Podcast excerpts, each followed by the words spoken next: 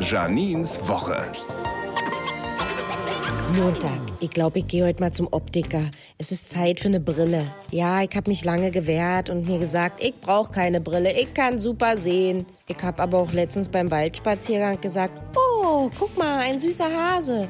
Bis der Hase weggeflogen ist. Morgen muss ich meinen Kühlschrank sauber machen. Das hasse ich. Meiner ist auch nie richtig sauber. Ich habe immer das Gefühl, ich stehe nicht mit beiden Beinen im Leben, weil mein Kühlschrank ein bisschen dreckig ist. Kühlschränke sind ja heutzutage auch nicht mehr diese kleinen Dinger, die man mal eben durchwischt. Ich meine, das, was heutzutage als handelsüblicher Kühlschrank angeboten wird, geht in Kreuzberg als 700 Euro teures WG-Zimmer weg. Und am Wochenende will ich mit meiner Tochter mal einen Zoo. Wir lieben vor allem die schönen Flamingos. Und wissen Sie, was wir von den Flamingos lernen können? Es ist jetzt gar nicht so wichtig, immer mit beiden Beinen im Leben zu stehen. Berlin und Janine.